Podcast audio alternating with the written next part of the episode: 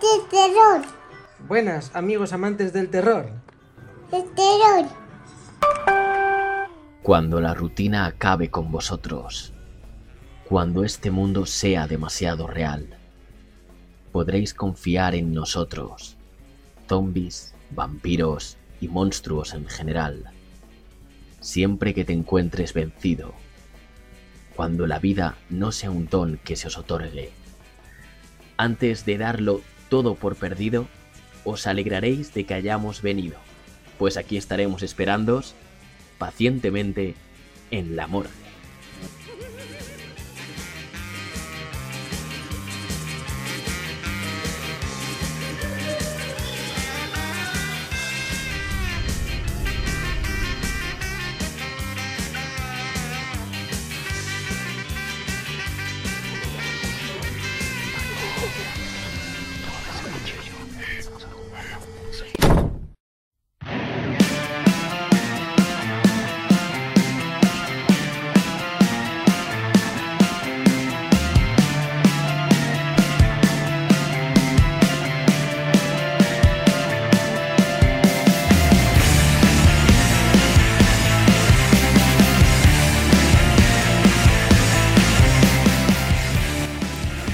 Muy buenas a todos amigos amantes del terror, ¿qué tal estáis? Soy Johnny Vele y os doy la bienvenida calurosa y gótica bienvenida a Radio Morgue. Ya sabéis, ese espacio creado y dedicado por y para bichos raros, como vosotros y como yo.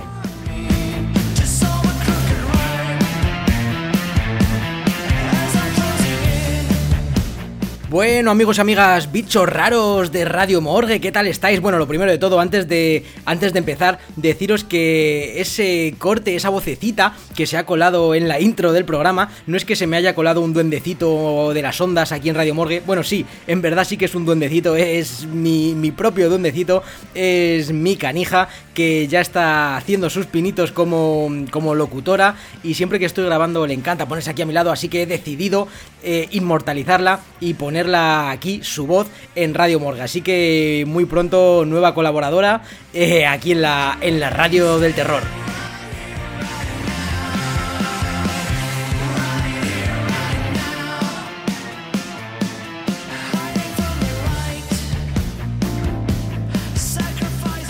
Bueno, y ahora sí que sí, el sumario con lo que va a dar de sí este programa y es que vamos a hablar de premoniciones, sueños premonitorios o sueños precognitivos.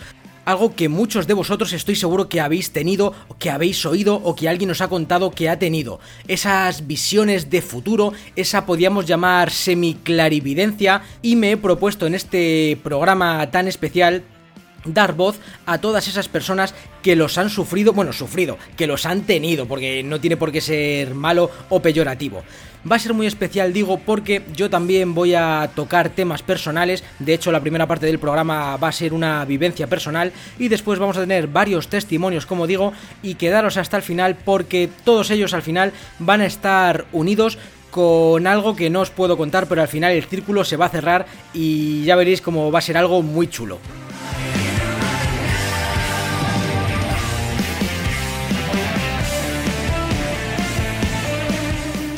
Para terminar de dar forma a este programa, va a estar pululando como lo hace constantemente Alberto Hernández, nos va a contar algunos casos bastante curiosos sobre sueños premonitorios. Jesús Serrador nos pondrá su voz de oro para contarnos qué significan este tipo de sueños, estas premoniciones y qué porcentaje de, de personas son los que lo tienen. Meli Wanchu vendrá también al final del programa con su correo de la morgue y ya sabéis que nos va a leer todos vuestros comentarios. Si queréis dejar comentarios, pues en iVoox, en el canal oficial o en nuestras redes sociales, radiomorgue.podcast, en Instagram también estamos disponibles. Habrá cine, música y muchas otras sorpresas más. Así que, si os parece bien, si queréis disfrutar de esta noche de radio, noche mágica por cierto, porque tenemos una luna llena, pero un eclipse total de luna, o sea que si todas las noches de luna llena son mágicas, este programa lo he decidido hacer en una noche especial, en una noche irrepetible.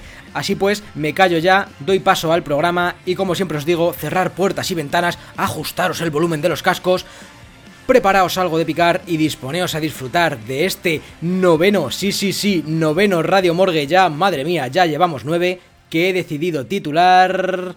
Premoniciones.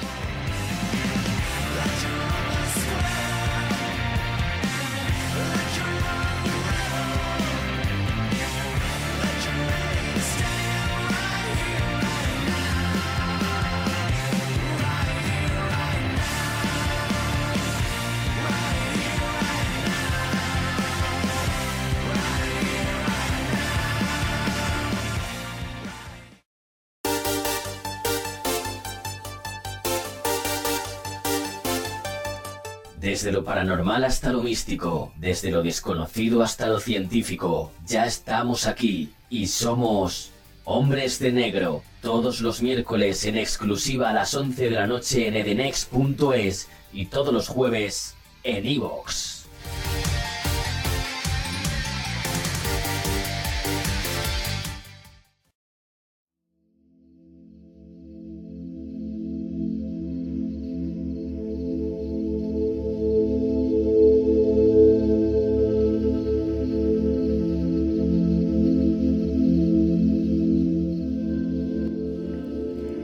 Bien, pues vamos a comenzar este programa en el que os voy a, contar, os voy a confesar, ya que es algo que, pocas veces, por no decir ninguna, he comentado a nadie, ni siquiera a, mis seres queridos, así que mucho menos por aquí por, las, ondas.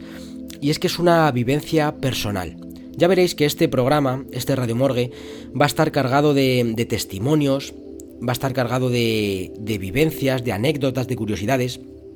Pero por eso, precisamente, he querido ser yo el primero, el que abra el fuego y desnudarme virtualmente frente a vosotros para traeros, pues eso, pues un, recuerdo, una anécdota que, que, quizá me sirva un poquito también como liberación o quizá alguien me sepa decir lo que pudo ocurrir en aquella noche que os contaré a continuación ya que yo a día de hoy aún no sé bien lo que pasó y lo tengo catalogado en mi subconsciente como, como un misterio, como un verdadero enigma, ya que no le encuentro explicación y, y quizá por eso tampoco lo he contado muy a menudo, pero este programa, al ser el bloque central de premoniciones, de sueños premonitorios, pues creo que le va a venir como anillo al dedo.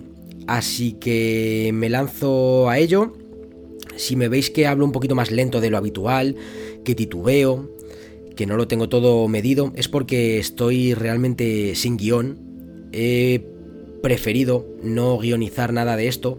Estoy aquí en mi radio morgue, en el estudio, en, en soledad, frente a un micro, desnudándome ante vosotros y tirando de memoria y de recuerdos. Digo que tiro de memoria porque esto ocurrió hace muchos años. Yo tendría 11, 12 años, 10 años, por ahí. Y yo vivía en casa de mis padres, evidentemente.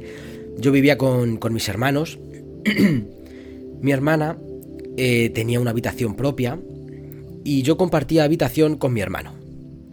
Bien, si yo tenía 10, 11, 12 años, eso quiere decir que mi hermano mayor tendría pues la edad que tengo yo actualmente, unos 30, 31, 32, por ahí. Eso quiere decir que hay una diferencia brutal. Voy a tratar de explicaros bien todo lo que ocurrió en esa noche para que os pongáis en situación, para que, para que viajéis conmigo y que sea como si estuvierais allí. Teníamos una habitación bastante pequeña, bastante cuadrada. Eh, había una cama a la izquierda, que era mi cama, un pasillito central que ya te llevaba pues al armario y, al escritorio. Y a la derecha, en la pared de la derecha, estaba la cama de mi hermano. Bien, era la típica casa, sigue siéndolo, la típica casa eh, de trabajadores de, toda la vida, con poco espacio, y había que, optimizar todo cuanto, cuanto, fuera posible. Así que yo, encima de mi cama, tenía un mueble, un mueble inmenso, eh, lleno de puertas, de cajones, un montón de armarios donde se guardaban las mantas, etc, etc. Y mi hermano, en su cama, en la pared de la derecha, pues tenía quizá el mismo mueble, un mueble que, que muy probablemente tuviera 40 centímetros de fondo, y, y llegaba hasta el techo, y estaba petado, pero cuando digo petado es llenísimo de películas. Tenía toda la colección de películas y en aquella época, pues fijaos, eran VHS. Así que ese mueble estaba, era nuestra, nuestra filmoteca particular. De hecho, prácticamente el 90% de las películas eran de terror. Y, y hago aquí un inciso, yo creo que por eso me viene a mí mi, mi atracción o mi gusto por, el, por el cine gore, el cine creepy, el cine de terror, por todos los temas macabros, porque yo siempre me veía todas esas películas de manera furtiva. Bueno, luego la habitación también estaba empapelada de un montón de postes de fangoria y demás, pero bueno, para que os hagáis una idea. Bien, pues, pues una noche como tantas, yo deciros que me acostaba, claro, yo tenía colegio, yo me acostaba siempre pronto, mi hermano en aquella época ya trabajaba, había algunos días que estaba en casa, jugando, cenaba con nosotros, jugaba la Play y demás, y veía una peli y se acostaba, y otros días, pues no, pues quedaba con sus amigos o con quien fuera, y luego llegaba más tarde, cuando yo ya estaba dormido. Pues esta noche en cuestión, en la que os voy a hablar, era una de esas noches. Yo me acosté, me fui a la cama solo, cerré la puerta porque yo siempre he tenido un toque y por eso siempre cuando acabo el programa digo, no os olvidéis de cerrar bien la puerta antes de iros a acostar, porque yo siempre he tenido una manía que es nunca dormir con la puerta abierta. No sé por qué, pero desde pequeño siempre tenía que tener la puerta cerrada. Y lo que único que recuerdo de, de aquella noche, pues fue cenar, cerrar la puerta, meterme en mi cuarto y dormirme. Mm, mi padre... Eh, a ver cómo, cómo empiezo a explicar todo. Eh, la hora. Empezamos por la hora. Supongo que a la hora en la que ocurrió todo serían las 12 o la 1 de la madrugada o quizá las 2.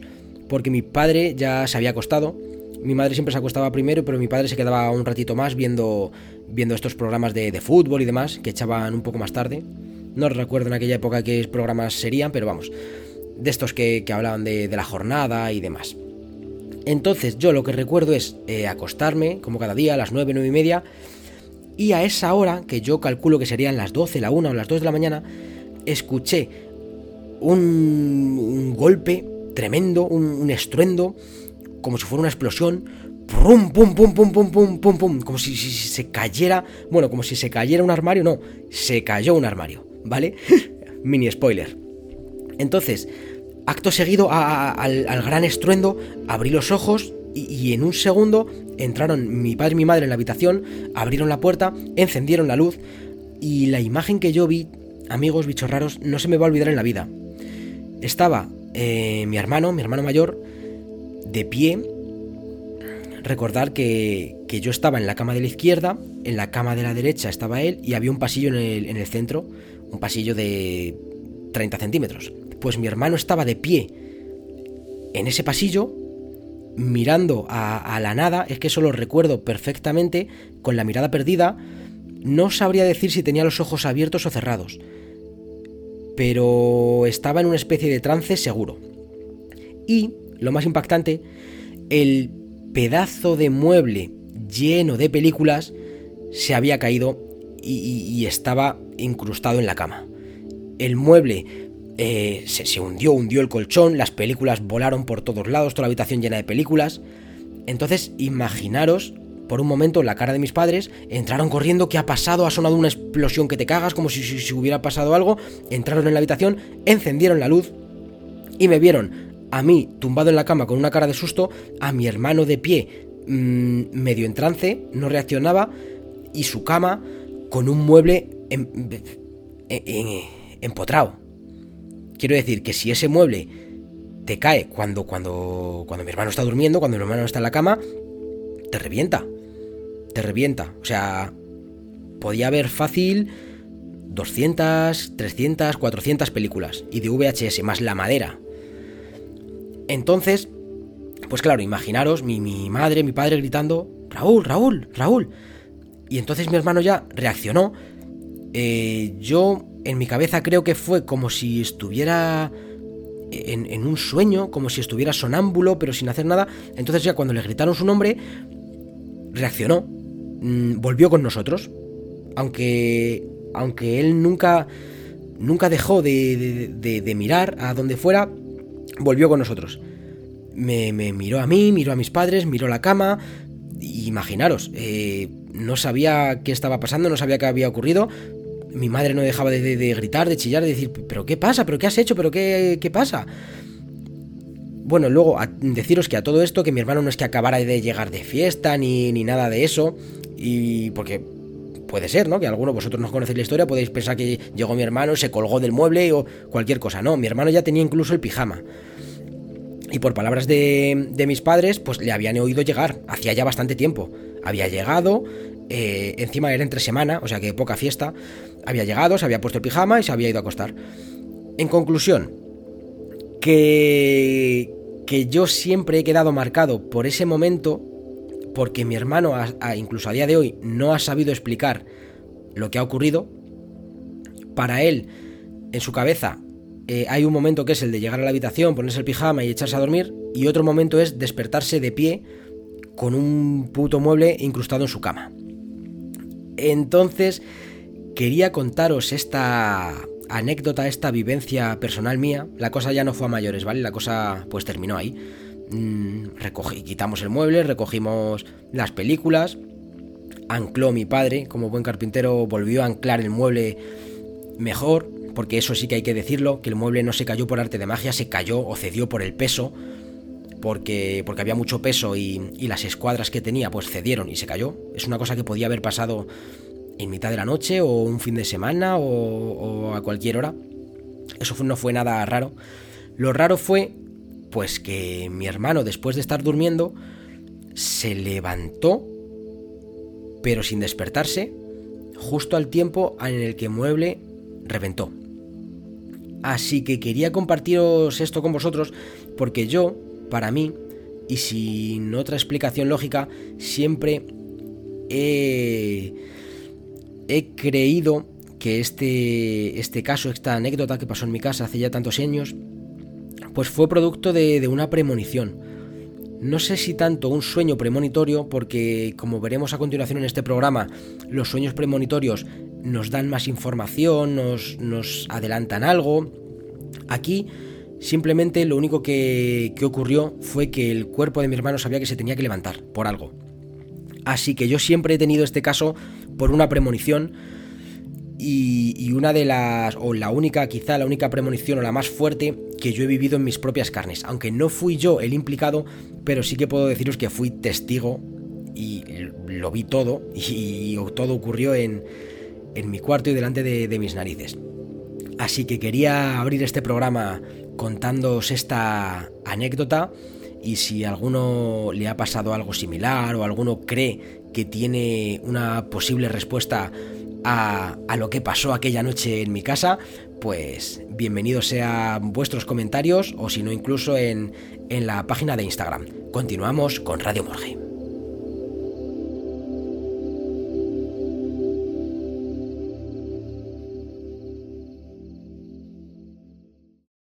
Hola, ¿qué tal? Soy Álvaro Martín, director de Madrid Misterioso y Ecos de lo Remoto, y mando un saludo cariñoso a todos los oyentes de Radio Morgue.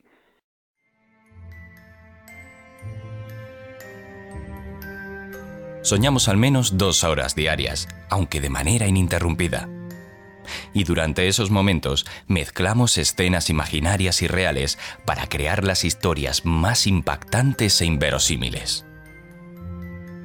Los científicos han investigado exhaustivamente los procesos fisiológicos del sueño y creen que son creados por la supresión y activación de los químicos cerebrales. No existe certeza de por qué ocurre, pero algunos apoyan la hipótesis de que ayudan a consolidar la memoria y a la imprimación, que es la habilidad para responder a ciertas situaciones de maneras predeterminadas.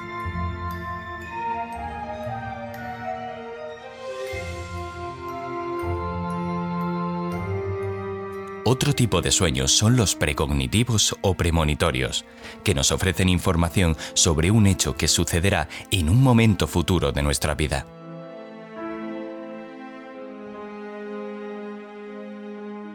La organización Sleep Foundation dice que entre el 18,8% y el 38% de las personas hemos tenido un sueño precognitivo alguna vez.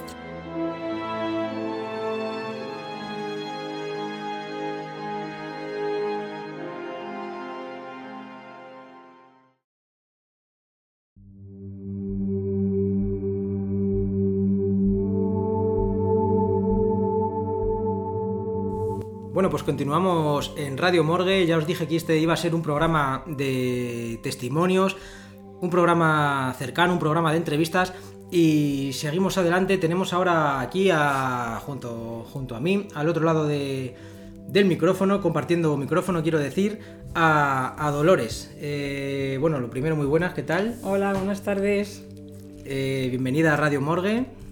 Encantada de estar aquí contigo.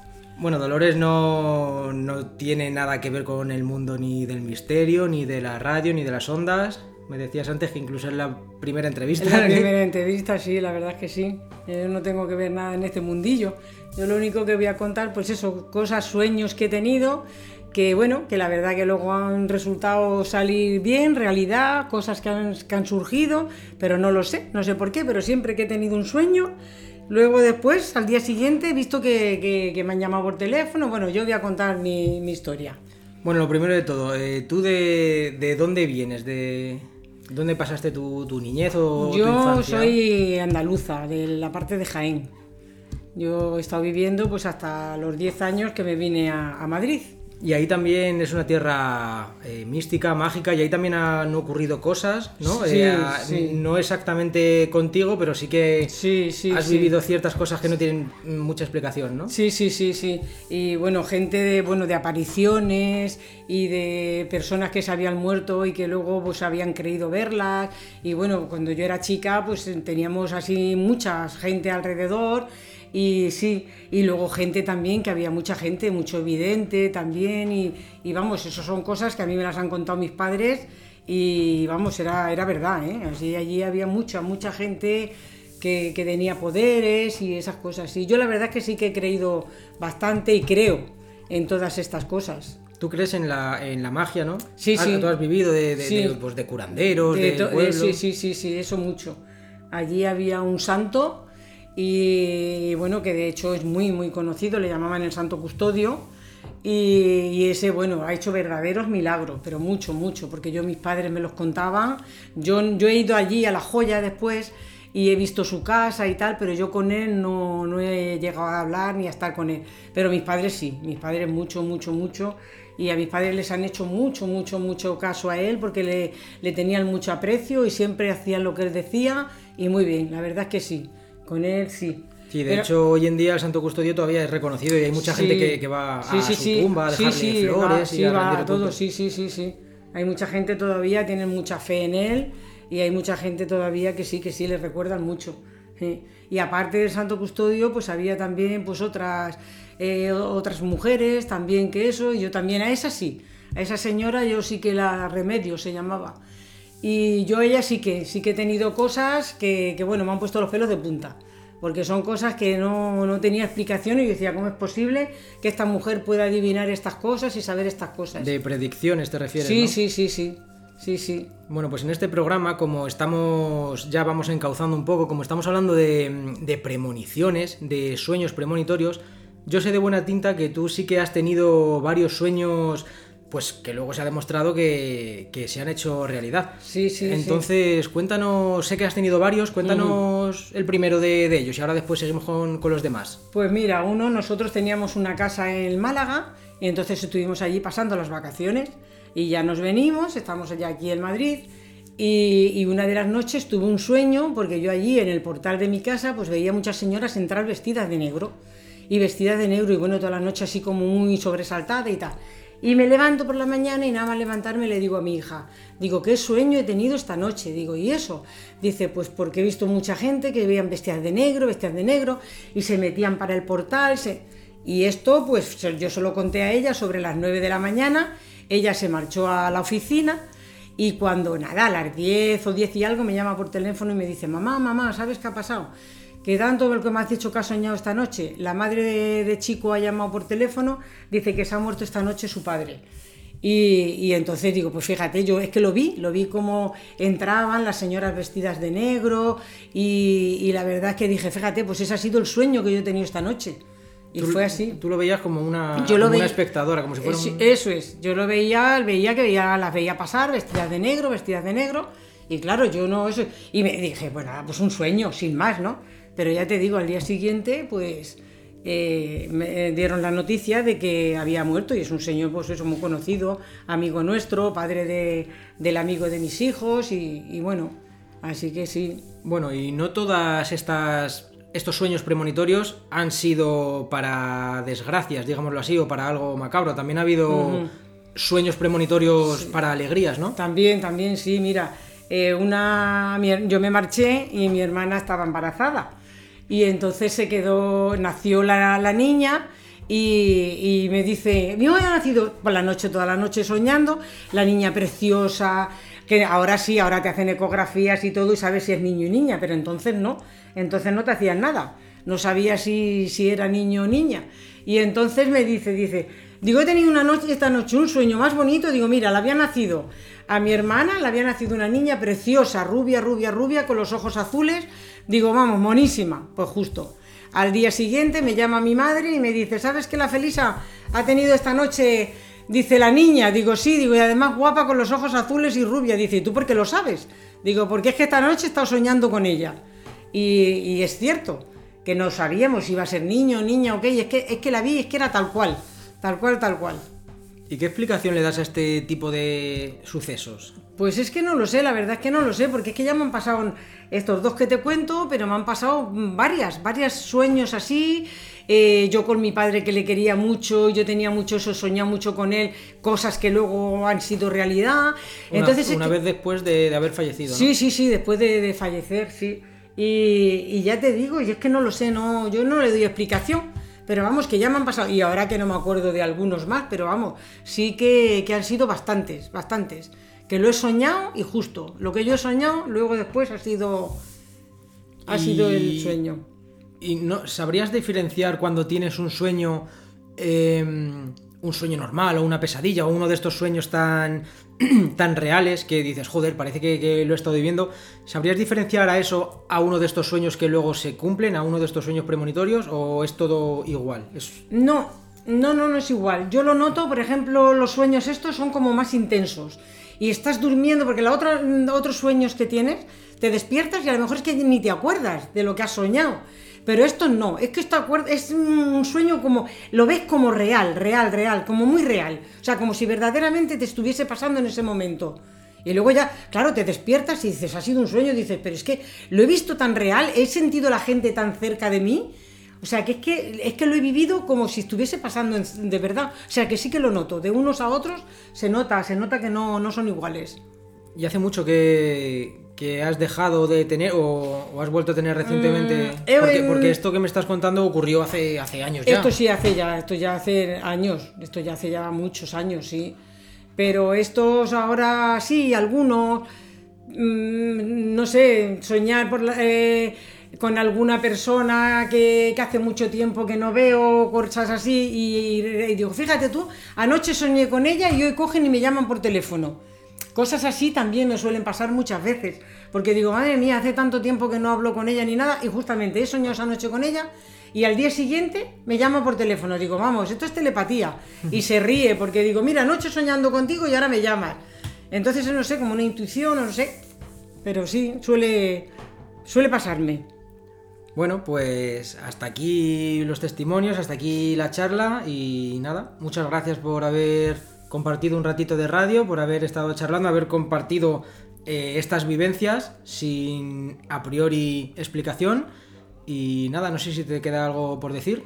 Pues nada, de momento ya sí me acuerdo, porque sí que sé que tengo varios, bastantes más, si ya me acuerdo, pues nada, si quieres otro día, pues te vuelvo a contar alguno más. De momento, pues yo creo que ya está bien. Sí, porque además ¿Vale? eh, yo creo que son, son interesantes y han, y han gustado. Vale. Pues un poquito de música y seguimos con Radio Morgue, este especial Premoniciones.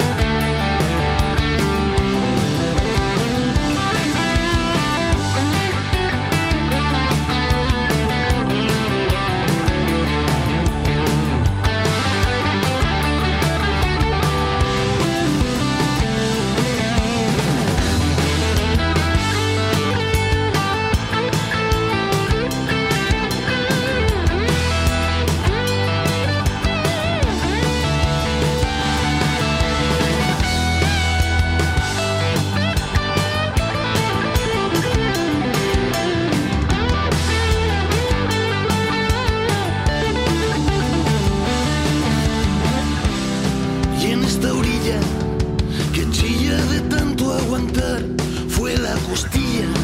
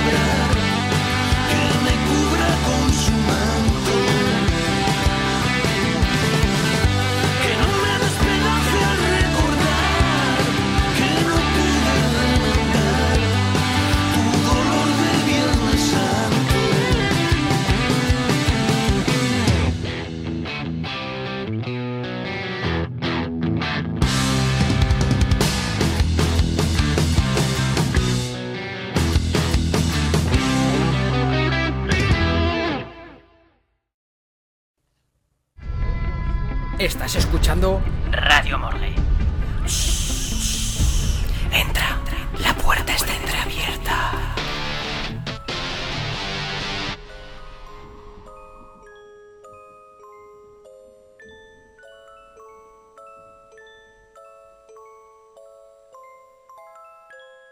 ...1966...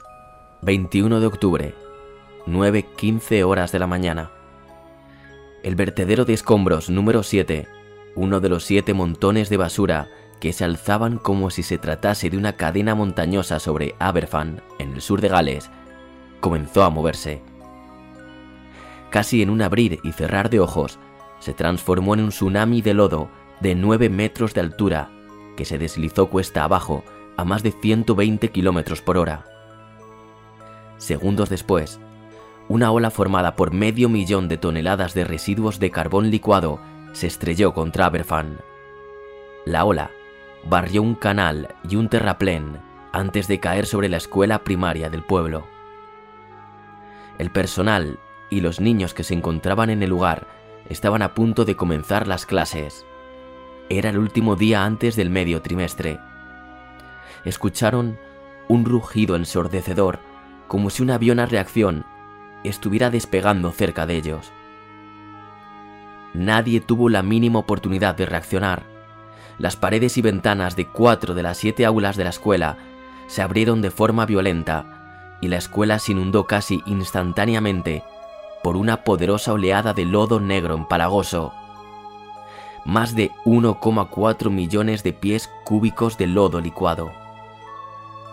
Cuando la masa deslizante se detuvo tan solo unos segundos después, docenas de niños y adultos habían sido engullidos donde estaban, ya fuera sentados o de pie.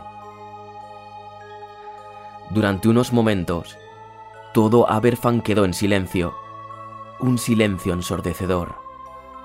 Los habitantes intentaban asimilar lo que acababa de suceder.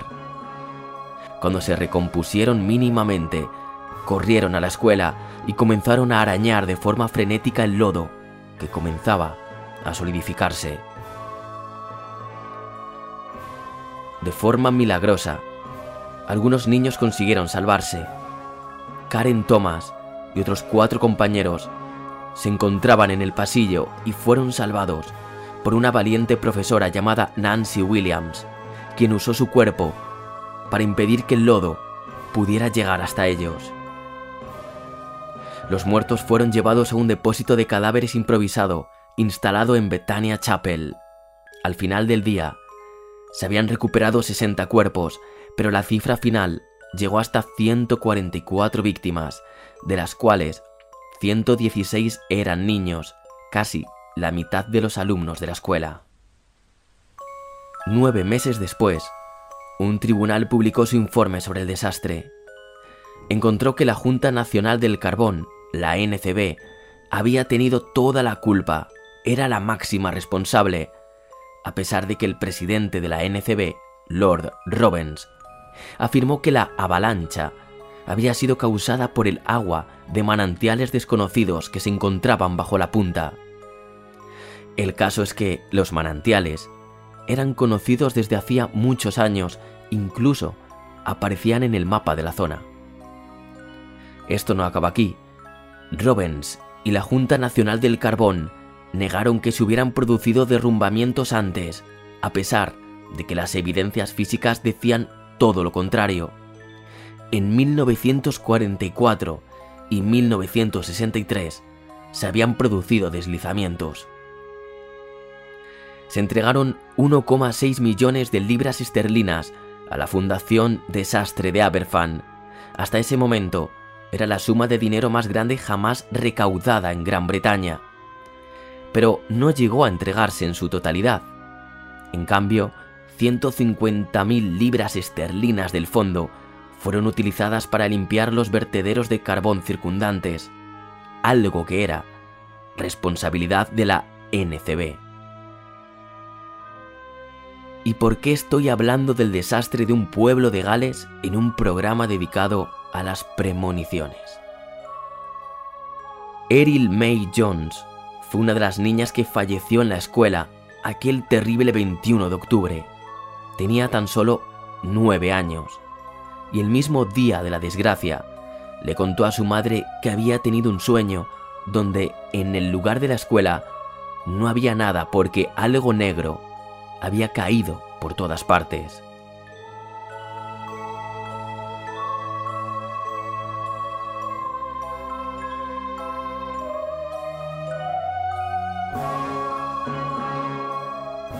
Eril no había sido la única niña que había tenido una premonición sobre lo que iba a suceder. El psiquiatra John Barker, director del hospital psiquiátrico Shropshire, descubrió que un niño llamado Paul Davis, de 8 años, había pintado un cuadro donde aparecía la ladera de una colina y la palabra escrita El fin.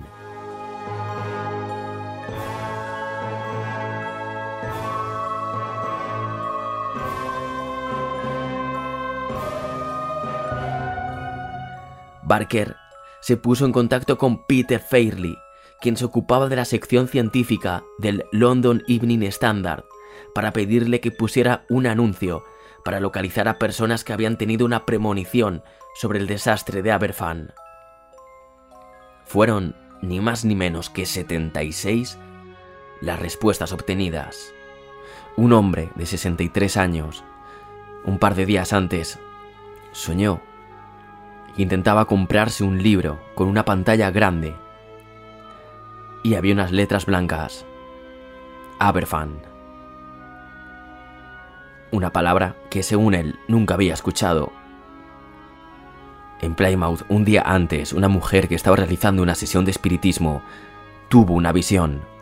Una avalancha de carbón se deslizaba por una ladera hacia un niño con flequillo. Además, en Middlesex, una acomodadora se levantó de su silla de manera repentina y se quejó de un olor terroso y decadente. Ella lo reconocía o lo asociaba como el olor de la muerte. Si os interesa leer más en profundidad lo que sucedió en ese año 1966 y muchas de las premoniciones que fueron recogidas por John Barker, podéis echar un vistazo al libro The Premonitions Bureau, A True History, escrito por Sam Knight. Un libro que ha aparecido además hace escasos días, una semana. Y para vosotros, ¿qué fue lo que vio en sueños Eril May Jones y qué fue lo que dibujó el niño Paul Davis? ¿Fueron premoniciones? ¿O simplemente fueron coincidencias?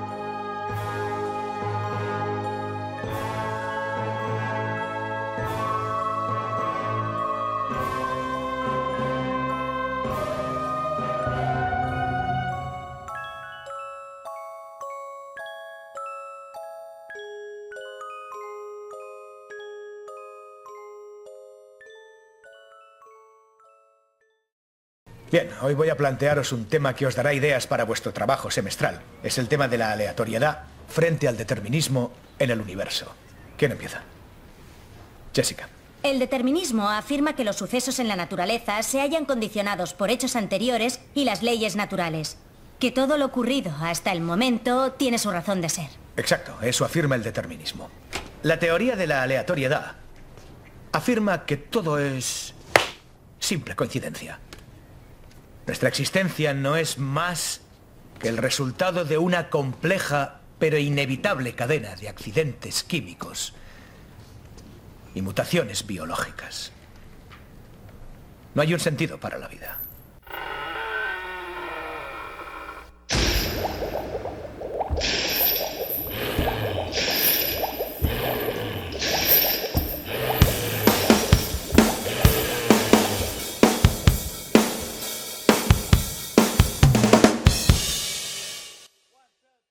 Bueno, pues por todos es sabido que las cosas, no los planes, no siempre salen como uno esperas.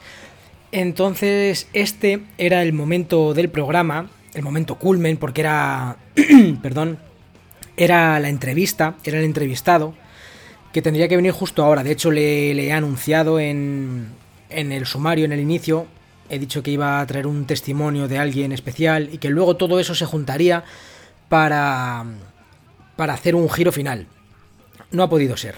Estoy yo aquí hablando solo al micro porque este invitado, que de momento no voy a revelar su nombre, porque bueno, quizá, quizá no quiera, eh, es alguien que, que me habló, me contactó y de hecho fue él el que me dio la idea de hacer este programa de premoniciones porque me dijo que él tenía muchas premoniciones.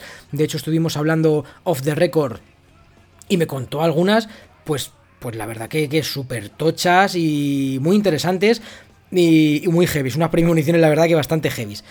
Me pareció bien y decidí armar este, este programa. Entonces, bueno, luego hubo un problema, él, estuvo un poco mal de salud, me dijo que, que, no podía grabar de momento, que lo retrasáramos un poco, en fin, cosas que pasan. Y al final el caso es que no se ha podido grabar, este invitado no ha podido estar hoy con nosotros, no cierro la puerta a que en el futuro pueda o quiera venir, ¿vale? De momento no tengo respuesta suya, pero bueno, eso no quiere decir nada. Aquí los micros de Radio Morgue están abiertos eh, para todo el mundo que tenga algo interesante que contar. Pero quería comentaros algo, eh, una historia que me pareció muy curiosa. Y es que cuando estábamos preparando, pues de lo que íbamos a hablar, la entrevista, cómo iba a ser y demás, me preguntó que si, que si en mi Facebook, que me tiene él, eh, mi apellido pone Lendín, por, por un fallo que tuve que no viene al caso, pero bueno, tenía un ordenador que estaba hecho polvo y mi apellido real es Lendínez. Lo que pasa es que puse Lendín mi ordenador se bloqueó, se comió la EZ y le di a guardar y así se ha quedado. Entonces me preguntó si mi apellido era Lendínez. Yo le dije que sí. Y él me dijo que entonces compartíamos apellido y que él tenía también familia, abuelos, de hecho, que se apellidaban igual y que venían de, de Jaén. Lo curioso es que el apellido Lendínez es, es poco usual, proviene de Jaén, y de hecho, mis raíces, mi familia, de mis abuelos de apellidados lendines también vienen de ahí. Así que quizá este invitado y yo seamos medio familia, o bueno, por lo menos compartimos raíces y compartimos apellido. Lo curioso de todo esto, y es el giro final que os quería contar, hubiera sido mucho más explosivo si hubierais hablado, si hubierais oído la entrevista, pero bueno, en otra ocasión será. El giro de todo esto es porque el primer testimonio que os he traído en el programa, el testimonio de, Dolores, no lo dije en su momento, pero, pero lo digo ahora, Dolores es mi madre. Por eso eh, me he pasado todo el programa diciendo que, me creo a pies juntillas esta, estos sueños premonitorios que ha tenido, pues principalmente porque los he visto, los he vivido en primera persona y he sido testigo de que son todos reales. ¿Qué quiere decir que estos testimonios sean de mi madre? Pues que mi madre también es Lendínez. La primera historia que os he contado, que le ocurrió a mi hermano, evidentemente mi hermano es como yo y también se apellida Lendínez. Y cuando contacté con, con, este, con este señor, que al final no hemos podido hacer la entrevista y me dijo que compartíamos apellido, pues me dio a pie a pensar que quizá hubiera algo, algo mágico o algo de poder en el apellido Lendínez. Entonces se me ocurrió montar este programa, este Radio Morgue de, premoniciones, quería hacer algo chulo y quería dejaros este dato al final y deciros que voy a seguir investigando las raíces de este apellido, si ha habido más casos o, o, qué, o qué puede desembocar. Me gustaría llegar hasta el final de este tema porque me parece muy curioso y porque son mis raíces. Así que bueno, no ha podido ser, yo desde aquí os pido perdón, como digo, eh, si me estás escuchando, invitado, los micrófonos los tienes abiertos cuando quieras, cuando puedas, cuando te apetezca, cuando si me quieres volver a responder, pues pues quedamos un día, que nos venga bien y quizá hacemos un anexo a este programa y tenemos una charla y una entrevista y nos cuentas tus premoniciones, porque ya le digo a la audiencia que a mí las pocas que me contó off the record eran bastante imponentes. Pero siempre aquí en Radio Morgue tenemos un, un remiendo para un descosido. Y, es que cuando vi que me iba a quedar sin entrevista, le propuse a Miguel Ángel Linares, ya sabéis, el, director o el codirector de Misterios en Viernes y colaborador del programa hermano Hombres de Negro, le dije, porque si hay alguien que conoce los libros de Stephen King o la literatura en general, es él, y le dije que había un libro de Stephen King que hablaba de premoniciones. Él me dijo, evidentemente que, que lo conozco. Y bastante bien. Así que le dije que si me hacía el favor o si quería, pues tener una sección y, ser hoy él el protagonista de la biblioteca de la morgue. No tardó ni cinco minutos en aceptar y eso demuestra la clase de persona que es, lo genial que es, lo, altruista y lo dispuesto que está siempre a, ayudar y a divulgar el mundo del misterio por el que se desvive y que tanto dignifica. Así que no me enrollo más, os dejo con Miguel Ángel Linares, que va a ser hoy el cabeza de cartel de Biblioteca de la Morgue.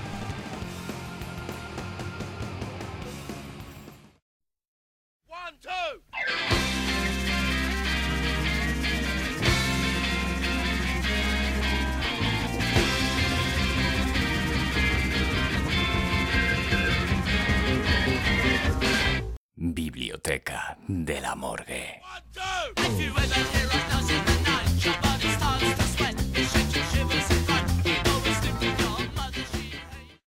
Le había bastado con tocar al médico para saberlo. Había pasado más de cuatro años en coma y se horrorizó. Se horrorizó por los cuatro años perdidos, pero sobre todo por saberlo, porque un simple apretón de manos era suficiente. Sabía. Sabía a distancia y por anticipado.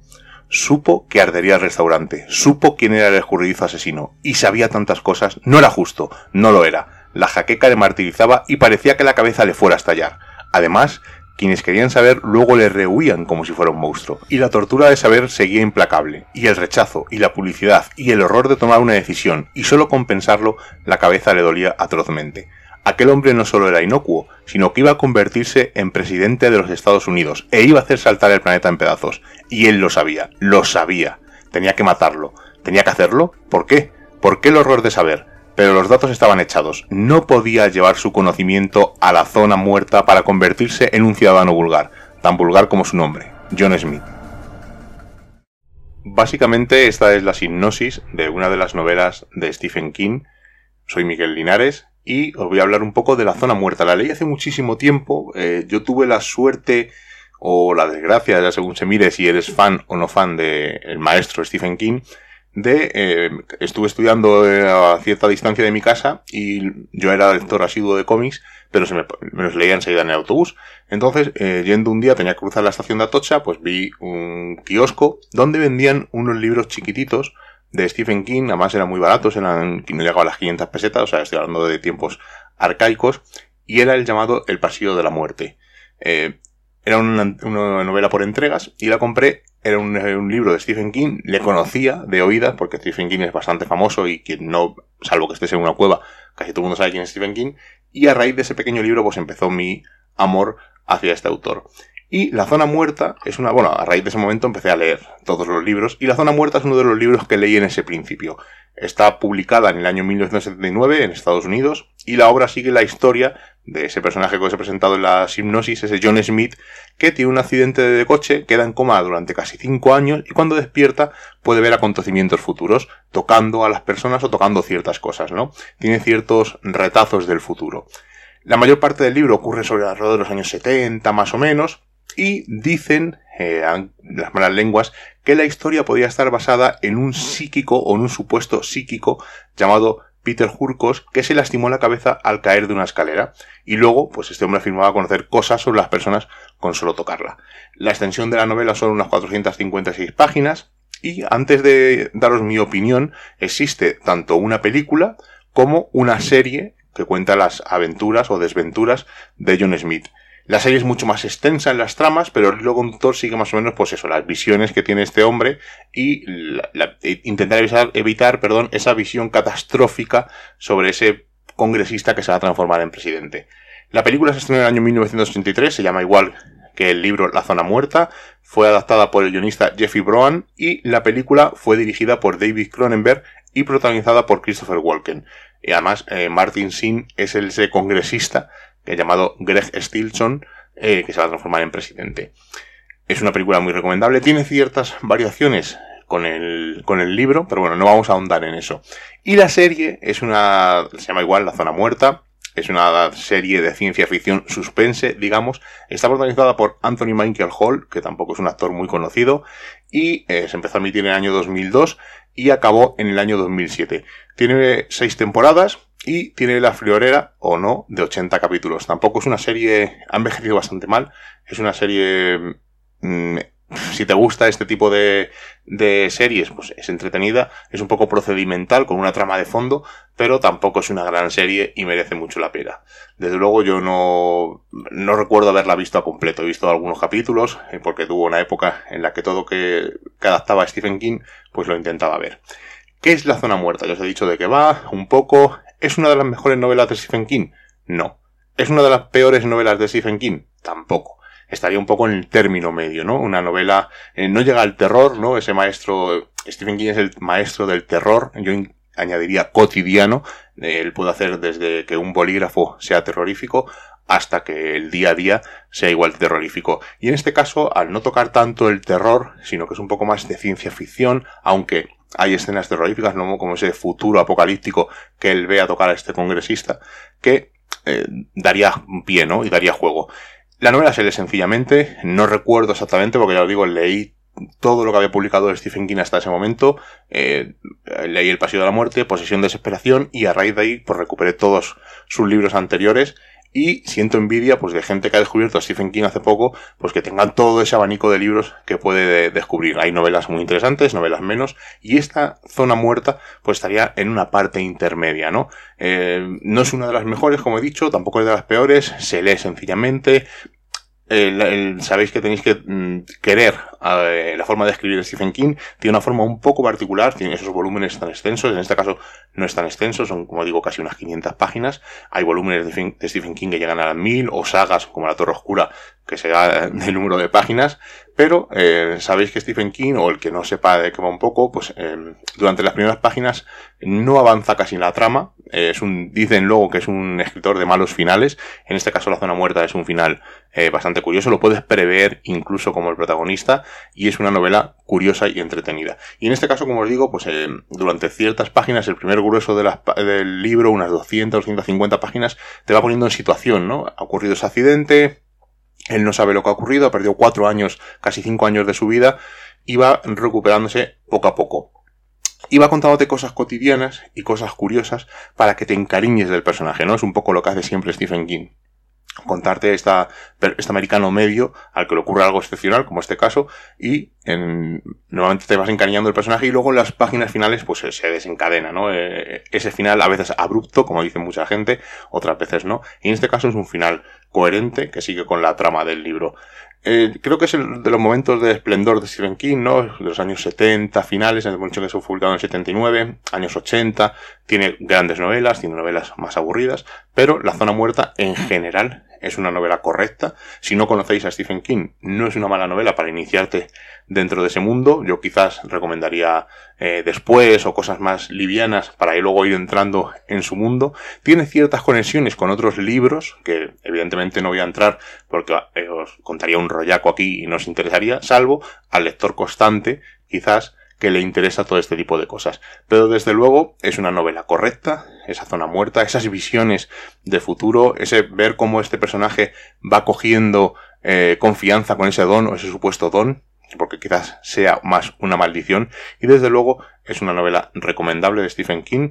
Podéis echarle un ojo. La película también está bastante bien. Insisto, cambia algunas cosillas con relación al libro, pero son, quizá eh, hay que ver que son distintos medios de comunicación, tanto en las películas como en los libros, pero eh, no es una mala adaptación de la zona muerta. Desde luego recomiendo evidentemente el libro y si luego os interesa por ver la película y la serie, pues, la dejaría más un poco a un lado. Pero desde luego Stephen King y la zona muerta, si no eres aficionado a Stephen King, no te defraudará. Y puede ser quizás el principio de una relación de amor como me pasó a mí con ese pasillo de la muerte. Y antes de marcharme de la morgue, dar las gracias a mi amigo Johnny BL por dejarme ser un semicataléptico de la morgue y participar en su radio morgue, valga la redundancia, y poder hablar pues de una de las personas que más admiro en este mundo y que más amo, que es Stephen King, aunque es un extraño ese amo, eh, y disfruto mucho hablando de, este autor. Por cierto, Johnny, te reto a que un día eh, hagamos una tertulia, tanto en Misterios en Viernes como aquí, sobre los libros que te ha leído Stephen King y la visión que tengo yo de ellos y ver pues qué nos han parecido. Así que ahí lo dejo y espero volver pronto a la morgue y dejar las puertas entreabiertas. Nada, pues muchas gracias a ti, Miguel Ángel Linares, por haber sido partícipe de este programa, por haber compartido con nosotros tu experiencia y tu saber en cuanto al maestro King se refiere y sobre todo pues por haber aceptado y por haberte dejado caer por aquí por Radio Morgue. Te cojo el guante, evidentemente, tengo muchas ganas de, de hacer un programa sobre Stephen King y, y ten por seguro que tú vas a ser la persona con la que quiero hablar porque creo que eres un referente y te has leído todo lo leíble eh, que nos ha dejado el maestro. Así que, como digo, te tomo la palabra y antes de que acabe este año, pues vamos a tener una, una charla y vamos a hablar de, de, Stephen King y le dedicaremos un programa monográfico. Muchas gracias, Miguel Ángel, y nosotros continuamos con Radio Morgue, continuamos con este programa en esta noche tan especial, esta noche de luna llena, esta noche de luna de sangre. ¿Sabes de qué va Like a Virgin? De una chica que se cuela por un tío que tiene una polla enorme. Toda la canción es una metáfora sobre las pollas grandes. Tanto gilipollas y tan pocas balas. Cine de la morgue. Aquí mi fusil, aquí mi pistola. Uno da tiros, la otra consuela.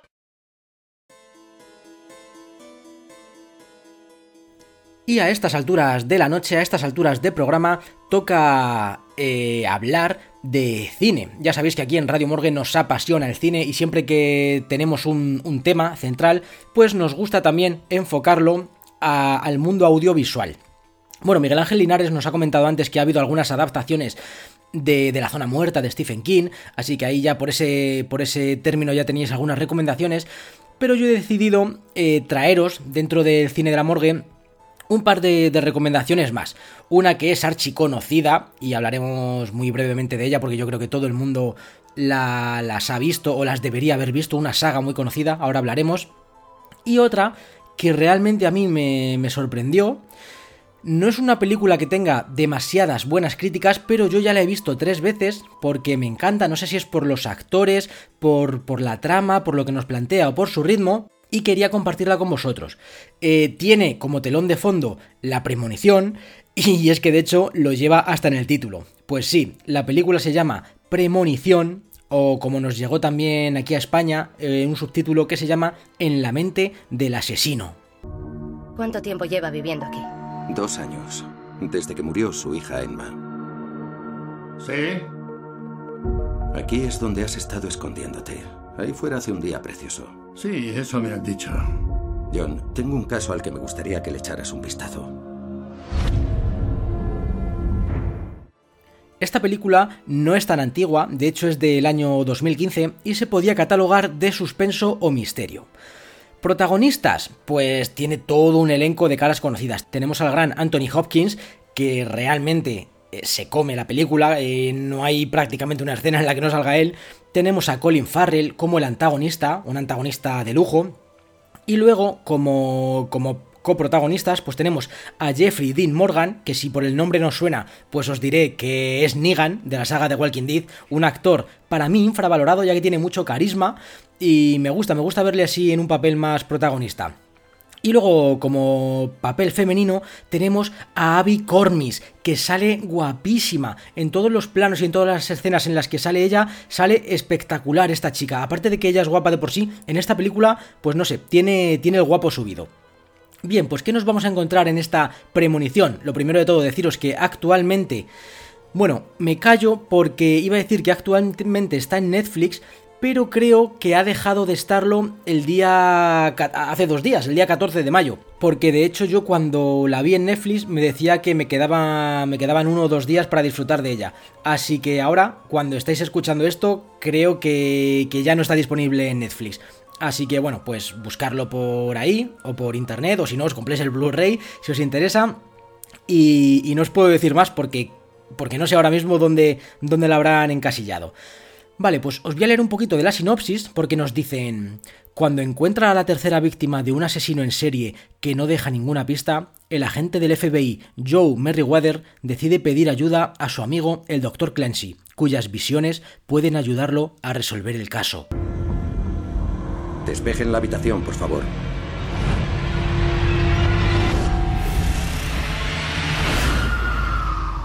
¿Qué ves? ¿Estás bien?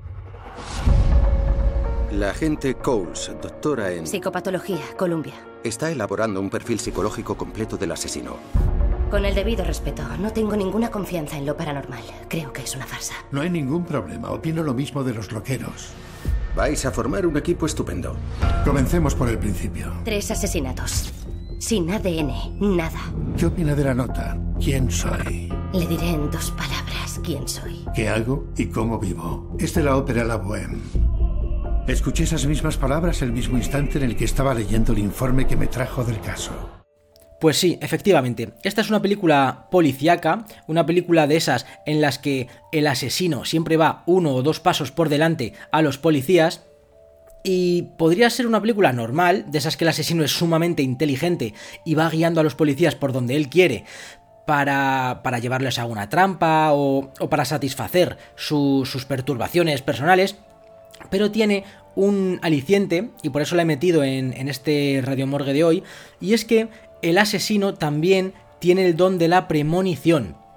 El asesino ve cosas, mm, puede prever el futuro y no solo eso, sino que puede prever varios futuros. Esto me recuerda un poquito al Doctor Extraño en la saga de, de Marvel, del universo del UCM.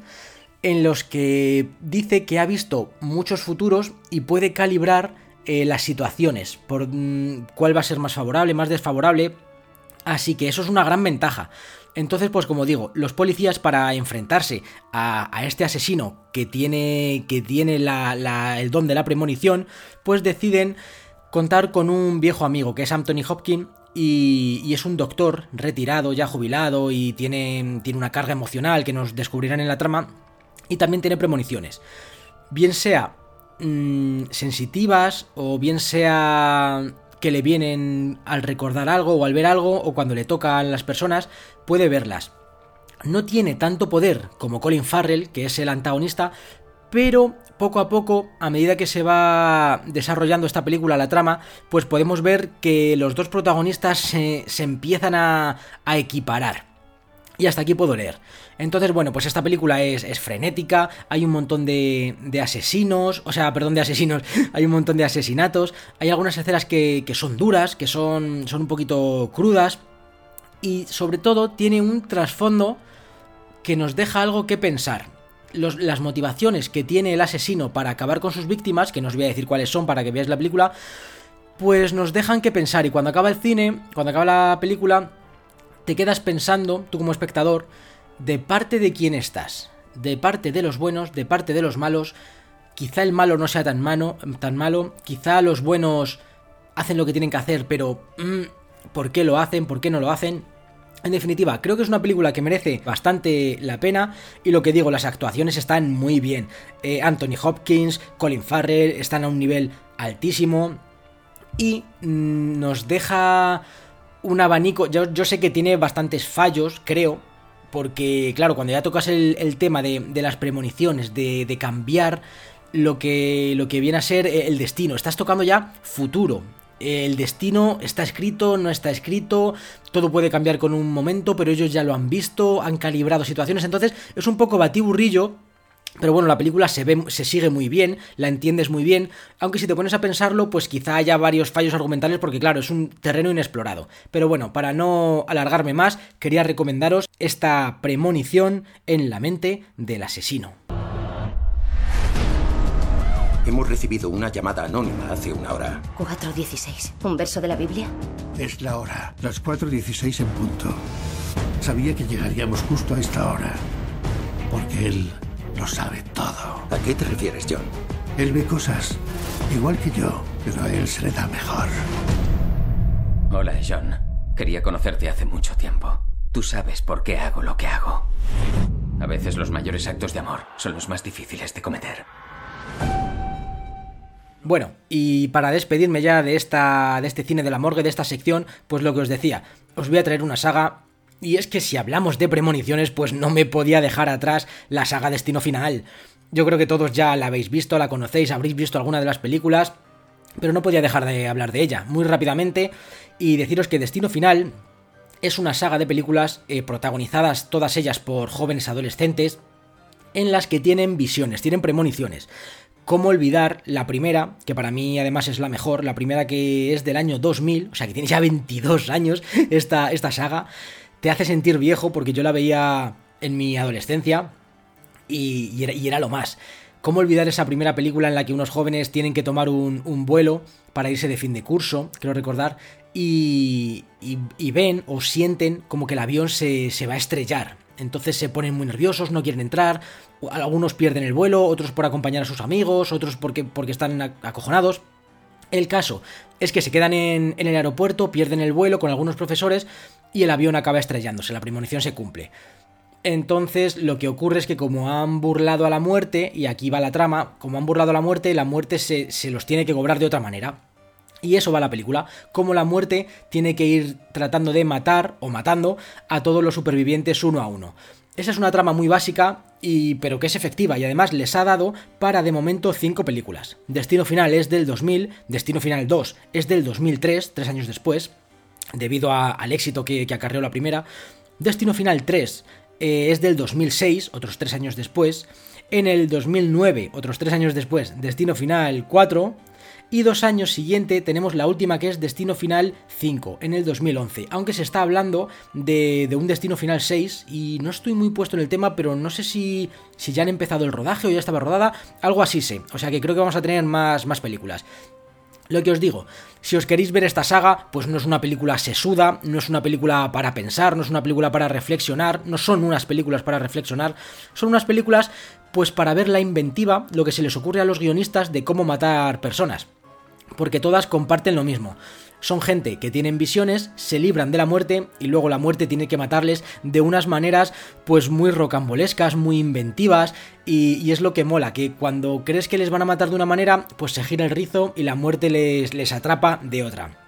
Eso es, a fin de cuentas, lo que nos, lo que nos trae esta, esta saga y poco más. Estas son las recomendaciones que os traigo hoy, aparte de la que os trajo Miguel Ángel Linares, para ver cine en cuanto a premoniciones, que es el tema que estamos tratando hoy, se, se trata.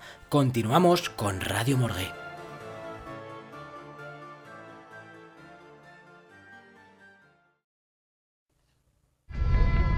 Estás escuchando Radio Morgue. Entra, la puerta está entreabierta.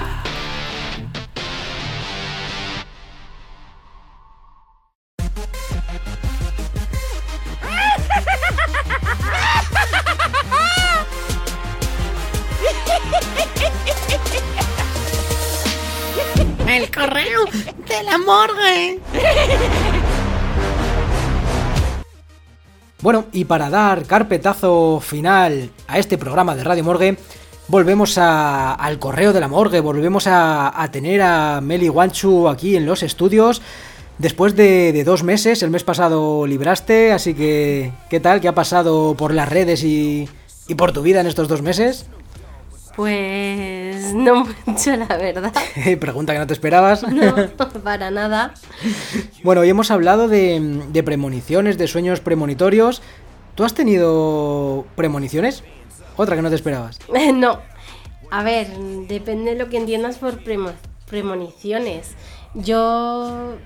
A ver, es que es difícil de expresar porque yo creo en la reencarnación.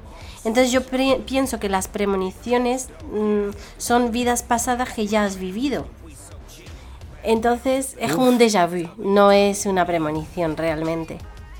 Puf, se has, has abierto un melón gordo ahora.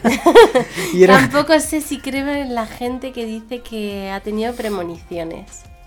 Hombre, yo sí creo, porque bueno, en- he contado la- las vivencias eh, a lo largo del programa que, que me han tocado de, de cerca y entonces, aunque no sepa explicarlo bien, pero bueno, yo creo que algo sí que sí que hay por ahí. A mí lo que me pasa muchas veces, que no sé, bueno, esto es el correo de la morgue, pero bueno, ya nos enrollamos. No sé si llamarlo premonición o llamarlo intuición, que, que muchas veces a lo mejor estoy en cualquier lado, en, en un bar o en un sitio, y hay alguien, a lo mejor yo fantaseo con que ese alguien me va a hablar o me va a preguntar algo y yo ya me preparo la respuesta. Pues te puedes creer que el 70 o el 80% de las veces ocurre, pero... pero Claro, pero cla- mm, yo pienso que es porque tú has vivido otra vida pasada donde pas- ocurría algo parecido o ocurría eso y entonces pasaba eso que estás viendo que en un futuro va a pasar. Yo siempre lo achaco a que, a que soy quizá muy analista y barajo lo que podría pasar, lo que no podría pasar. Pero bueno, ahí es, curioso. eso depende de las posi- posibilidades. O Sí. sea, eh, puede pasar o no puede pasar. O sea, se puede acercar esa persona y hablar conmigo o puede seguir tomándose su café. A ver, ¿qué es lo más probable? ¿Que pase esto? Pues entonces sí pienso en ello. No sé. Sí, sí, supuestamente sí. Pero bueno, me parece curioso porque a lo largo de la semana quizás dos o tres veces me pasa, ¿eh? que, que fantaseo con algo, me lo preparo y al final acaba ocurriendo. Pero bueno, estamos, como digo, en el correo de la morgue. ¿Y cómo vienen las redes en, en estos dos meses que hemos estado de parón? Pues vienen flojitas. Ay, hay que comentar más, ¿no? Yo esperaba más comentarios, más jugo, más sangre. Más interacción. Ya ves. Bueno, a ver. Oye, pues te han puesto nueve me gustas. Claro, porque... Porque gusta. Porque le gusta a nueve personas. A ver, lo que más me ha llamado la atención es que hay gente de todo tipo, gente de, de, mm, de América, de Europa. Ah, sí, hasta América Sí. llegamos ya y todo. Sí, sí, Madre sí. mía, qué nivel. Me ha sorprendido, la verdad, me gusta, me gusta. Bueno, el primer comentario, bueno, no sé si es el orden en el que lo han puesto, la verdad. Da igual. Bueno, pues el primero que voy a leer es el de Cavernas de Ánimas. Eh, me ha molado mucho. Gran trabajo, guys. Guys de, de- de tíos, no, No, no, sí, no de, claro. no de gays. Que- claro, so- somos cuatro tíos haciendo Radio Oye, Morgue. si dice también gran trabajo, gays, yo no me siento ofendida, ¿no? No, no, ofendido para nada, pero, pero bueno, guys de, de tíos. No, joder, pues es un honor porque Caverna de Ánimas, además que yo también los escucho y me molaría colaborar, vamos, que ellos vinieran aquí a Radio Morgue para colaborar con ellos. Así que si a ellos dicen que les ha molado y que gran trabajo, pues para mí es un verdadero honor porque para mí ellos son, son un referente, les llevo escuchando meses y, y a mí también sí que me gusta mucho lo que, lo que hacen ellos. Así que gracias a vosotros, guys. Bueno, luego Anónimo eh, pone buen programa, una sugerencia. Ay, me gustan las sugerencias. Otro buen grupo de música e historia es Tierra Santa. Sí, sí, sí, sí, me gustan, me gustan. Y además, por dos, dos por ciertos. Por cierto, uno, eh, hace dos programas en el que hablé con Alberto Hernández, sí que le- les puse, puse Tierra de Leyendas. Y por cierto, dos, acaban de terminar, esto ya para los metaleros, acaban de terminar la grabación de su nuevo disco de estudio. Así que para principios del año que viene, o finales de este, tendremos nuevo, nuevo disco de, Tierra Santa. Amigo o amiga anónimo. Luego, Casadordos. Me ha gustado mucho el programa. A mí también me chirría el inclusismo forzoso en algunas series y películas. Una cosa es luchar por los derechos de todos y otra cosa muy distinta es hacer cambios sin sentido, solo por postureo y bienquedismo. A ver. Esto, ¿sabes? Sí, por- sí, es por lo que habéis comentado en el... De la serie de- de Sí, vikingos y demás. Sí, sí, sí, sí, sí. Que ponen a una chica negra cuando realmente en la vida real es un hombre fuertudo blanco. Sí, nórdico. Claro, pero yo creo que es para atraer más al público. No, No, no, creo sí, que sí. sea para intrusismo, a mi parecer, ¿eh? No, o sea, a eh. mí me llama mucho más la atención. A ver, yo una serie de vikingos, depende cómo sea, la veo o no la veo. El hecho de que haya una mujer negra me llama muchísimo más la atención porque es algo que no se ha visto mucho en el mundo vikingo o en anteriores películas y series de vikingos, Porque, pero no, porque no existió. porque no existió. Entonces, el ver una mujer negra es como, hostia, una mujer negra. Pero si hubiera visto un hombre robusto, mm, blanco, con barba, pues qué que te diga, no me llama la atención. Bueno, aquí podríamos. ¿Cuánto tiempo tenemos? Vamos a dedicar la última media hora del programa a debatir sobre esto. No, a ver, que tiene razón. Hombre, la verdad es que, pues, si mola, podríamos organizar aquí una mesa redonda, un programa de inclusismo forzado, ¿no? Porque hay mucha tela que cortar. Ahora también con la serie de, de Señor de los Anillos, que han metido, pues eso, elfos, elfos negros, enanas también Mm. negras, sin barba. Entonces, sí, oh, mira, la Sirenita ahora también, la nueva Sí, acción que real, que también es negra. Pero bueno, joder, es que la Sirenita no deja de ser un cuento popular. Y que yo recuerde, porque me lo he leído, mm, creo que en ningún momento dice que es blanca que supuestamente, o por la época en la que se escribió, todos damos por hecho que era blanca, pero es ficción. Entonces, bueno, no lo termino de ver mal del Sí. todo, porque, porque es otra versión, como Marvel, los multiversos. Pero yo que sé, que ya me pongan un personaje con nombres y apellidos y me le cambien de género. Ya, pero es porque en viking- lo- los vikingos mm, pasaron por estas tierras hace mucho tiempo y esto pasó realmente. No exactamente así, pero sí hubo unas personas con que hicieron, que lucharon ciertas guerras y eran no eran una mujer negra. Por eso lo, lo dicen. Sí. Claro. A ver, eso sí, claro, es entendible. Si tú te remites a la historia como Tal cual. como base, pues te tienes que atar a las cosas que son. Bueno, pues muchas gracias por, por tu comentario, Cazadordos. Y esto da para, para debate, ¿eh? da para programa. Eh, luego el siguiente eh, comentario es de Ale, Ale Castillo Villagra. Joder, vaya Nix. Ale Castillo Villagra. Vaya Nix os ponéis, cabrones. Te descubrí porque apareciste en las sugerencias. Me gustó mucho el programa. Voy a escuchar, voy a escuchar los anteriores. Un abrazo desde Chile. Ole. ¡Hey! Pues nada, gracias a ti. Joder, pues mola que las sugerencias de de Evox, supongo, sí, claro, porque has comentado en Evox. me hayan promocionado, porque la verdad es que yo no le estoy dando mucho bombo a este Radio Morgue de momento, pero mola, mola, que poco a poco vamos siendo una, una pequeña gran familia y joder, desde Chile. Aquí grabando en un estudio aquí artesanal y, llegamos hasta el otro lado del charco, es la magia de, Sí. de los micros, ¿eh? Sí, sí, está muy bien. Oye, ¿y qué, qué otro canal de Evox recomendarías? ¿Qué otro podcast? Hombre, pues hombres de negro, evidentemente el programa Bueno, hermano. Claro, pero digo más. ¿Estás escuchando algunos más o algo? Para recomendarle a este muchacho o muchacha. Ostras, yo es que a la semana me puedo escuchar fácil 50 podcasts distintos. Pues mira, lo que hemos hablado antes, desde Caverna... Es que me voy a dejar algunos, bueno, muchos. Desde Caverna de, de Ánimas, eh, pues claro, Hombres de Negro, Misterios en Viernes, Tempus Fugit... eh, es que muchísimo, muchísimo. Empiezo uno para el Colegio Invisible, Falsa Bandera, molan mucho, un montón. Yo Así creo... que tienes tiempo para todo esto. Yo, yo al día me escucho muchísimo podcast, consumo muchísimo. Madre mía, tienes mucho tiempo libre, me parece. Soy muy friki, sí.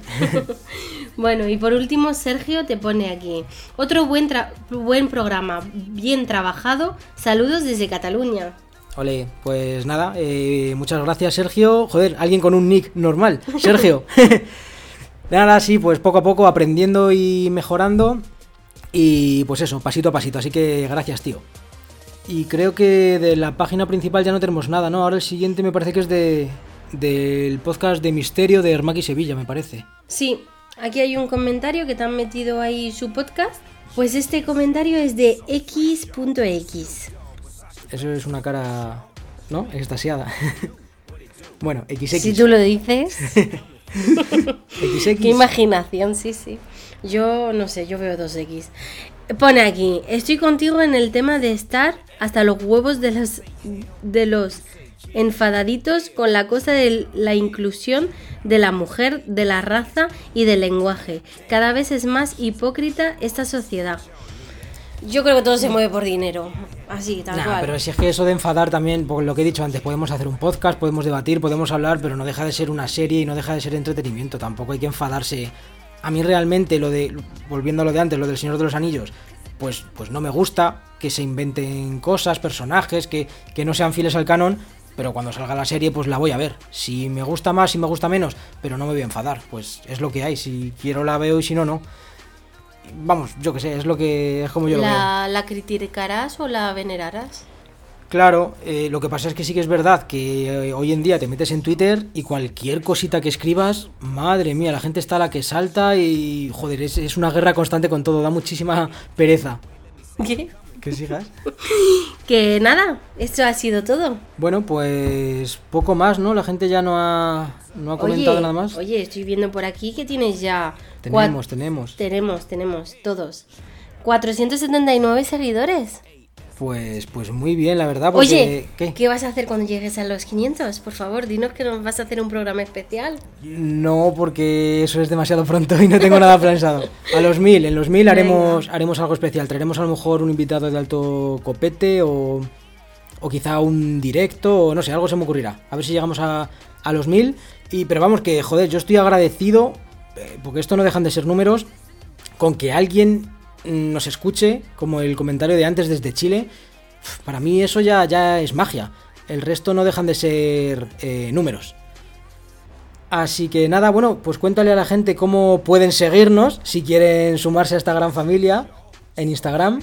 Sí, siguiéndonos en radiomorgue.podcast. Eh, también en iVox, si pone Radio Morgue. y en el canal de Misterio de, de Ermaki Sevilla, que también sube los programas. Pues muy buen, muy bien, Meli Guanchu. Eh, ¿Algo más que añadir o te vuelvo a encerrar aquí en el nicho hasta el mes que viene? No, que os veo hasta el mes que viene. Adiós. Venga, hasta luego. She's a legit boss, but y'all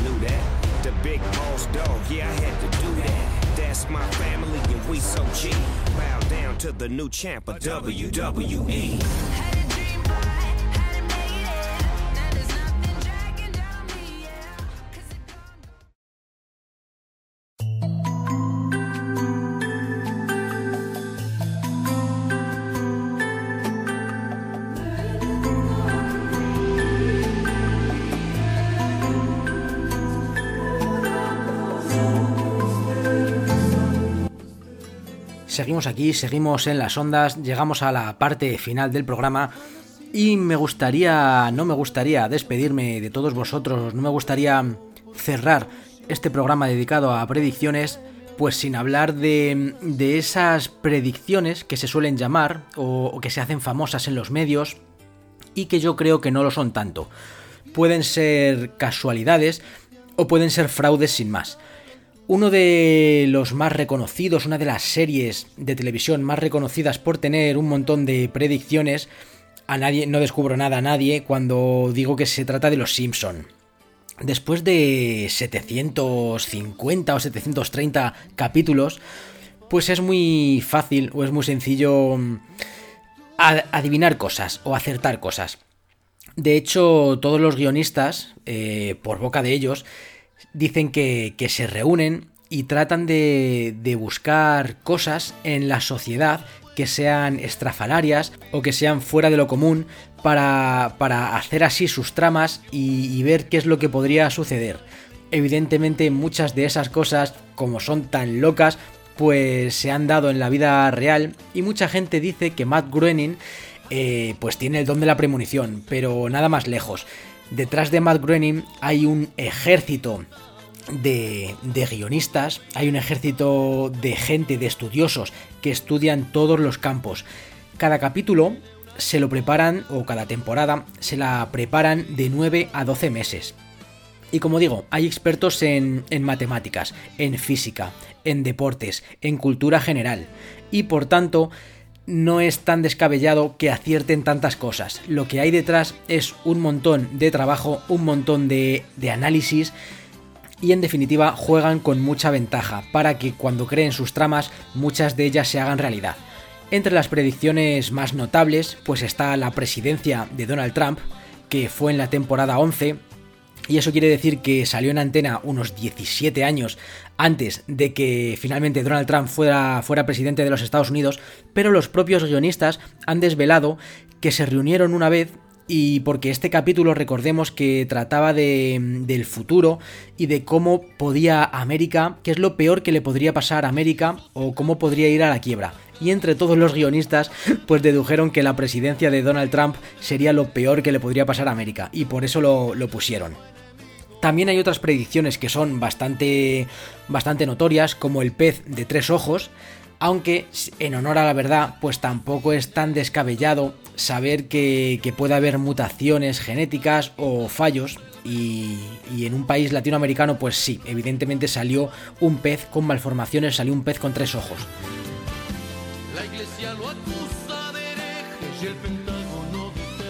También los Simpsons han tocado el tema de la corrupción en el fútbol, mejor dicho, la corrupción en, la FIFA o muchos otros detalles menores que bueno, si buscáis por ahí por internet, pues veréis un montón.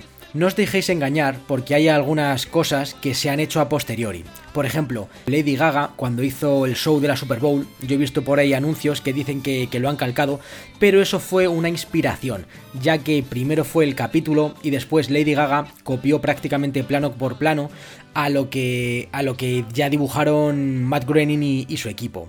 Hay otras predicciones que son bastante casuales o convenidas, pero se podría llegar a entender, como uno de las últimas temporadas que en Los Simpson homenajearon a Juego de Tronos y al final en una de las últimas escenas pues se puede ver un dragón devastando una ciudad entera mientras Homer lo mira y se ríe. Esto hay quien dice que ha vaticinado el final de Juego de Tronos, pero bueno, yo, por ejemplo, que soy lector asiduo, antes de verlo en, en, la serie, más o menos sabía que Daenerys iba a tener una vena un poquito vengativa o un poquito... Yo sabía que algo más o menos así podría suceder, así que no es descabellado pensar pues que los guionistas que están en poder de, de más información que yo, pues también lo sepan. El caso del tomaco, por ejemplo, y es que hubo un agricultor que creó un tomaco, pero fue después de haberlo visto en Los Simpson. En definitiva, predicciones, casualidad, manipulación o un trabajo bien hecho. Ahí lo dejo.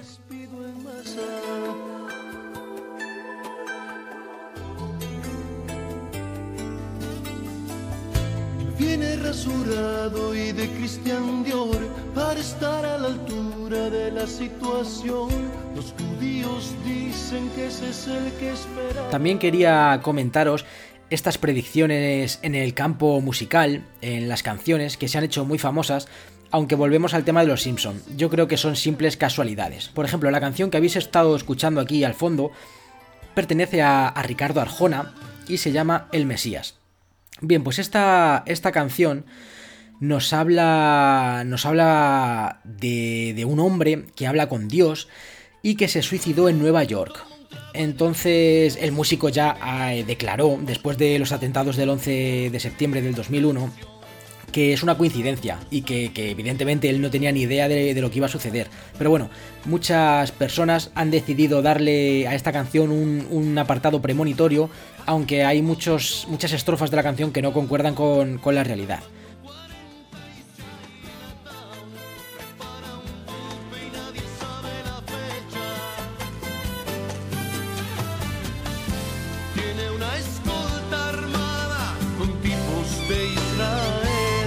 A Arjona también se le ha atribuido la predicción de la victoria de Donald Trump en la presidencia y al igual que hemos hablado con los Simpson, en la canción Si el norte fuera sur, en la que afirma en una de las estrofas Viva Vietnam y que viva Forrest Gump, viva Wall Street y que viva Donald Trump.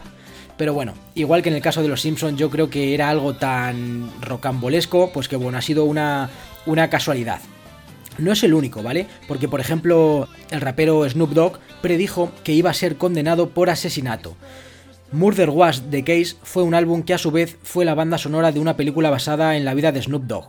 En ella se puede eh, leer, se puede escuchar una frase que dice, asesinato fue el cargo que me dieron. Se repite muchas veces esta frase y dos años después Snoop Dogg se vio envuelto en un caso de un asesinato al miembro de una pandilla rival. Los Who, con su canción Relay, también se ha dicho que es una canción que predijo Internet, aunque bueno, está un poco cogido por pinzas. Y para terminar, Nicki Minaj dicen que predijo la muerte de su primo. Este sí que es más interesante. Leo textualmente, ¿por qué tenías que salir en julio? ¿Por qué los médicos no pudieron parar la sangre? Ahora ves que no eres a prueba de balas. Pude haberte hablado de mi intuición. Esto es lo que dice literalmente la canción de Nicki Minaj, We Miss You. Lo rocambolesco o lo inusual de... Perdonad que me ría, pero es que todo esto lo veo como casualidades súper fuertes. Es que un año después de que esta canción fue grabada, el primo del artista, Nicolas Telemake, fue tiroteado en julio y murió desangrado tras varios impactos de bala, tal y como lo describió en la canción. Quizá esta es la más impresionante de todas, y esto es lo que queda en el mundo de, del misterio, que hay que desgranar mucho y muy bien el grano de la paja. Yo, aquí ahora eh, al final del programa, pues os he traído literatura, os he traído cine, os estoy trayendo estas coincidencias, todo esto que tienen que ver con premoniciones, pues yo lo veo como que no hay que hacerles demasiado caso porque se puede engañar y se puede creer lo que no es. Yo creo que la casualidad, la casuística, juega un papel muy importante. Pero por su contrapunta, la primera parte del programa ha sido mucho más seria, mucho más veraz y os he traído vivencias propias, testimonios personales, que ahí sí que no hay ni trampa ni cartón. Y aunque sí que es verdad que la casualidad puede haber jugado un papel importante, pero ahí permitirme que, que discrepe y que el plano del misterio, el plano más serio, el plano de, de lo que no conocemos, pues adquiere una mayor relevancia, por lo menos para mí. Si me preguntáis, si tengo que seros sincero, creo, creo firmemente en las predicciones. Creo que algo se nos escapa, creo que hay algo que no podemos comprender. Meliwanchu hablaba en su sección de déjà vus. El fenómeno del déjà vu también es algo que realmente me vuela la cabeza porque sí que he sentido algunos y muy claros. Así que seguiremos abordando este tema y si os parece interesante pues volveremos a tratarlo con más expertos. Yo desde mi parte creo que es todo por esta noche. Ha sido un programa un poquito más corto que a lo que os tengo acostumbrados, ya sabéis por lo que os he dicho porque me falló el invitado central, pero bueno, espero que me lo sepáis perdonar. y os dejo para que sigáis disfrutando de esta luna de sangre al igual que lo estoy haciendo yo. Radio Morgue cierra sus puertas durante un mes entero y nos vemos la siguiente luna llena. Y hasta entonces no os olvidéis de cerrar bien la puerta antes de iros a acostar, bichos raros, pues nunca se sabe lo que puede haber en el otro lado.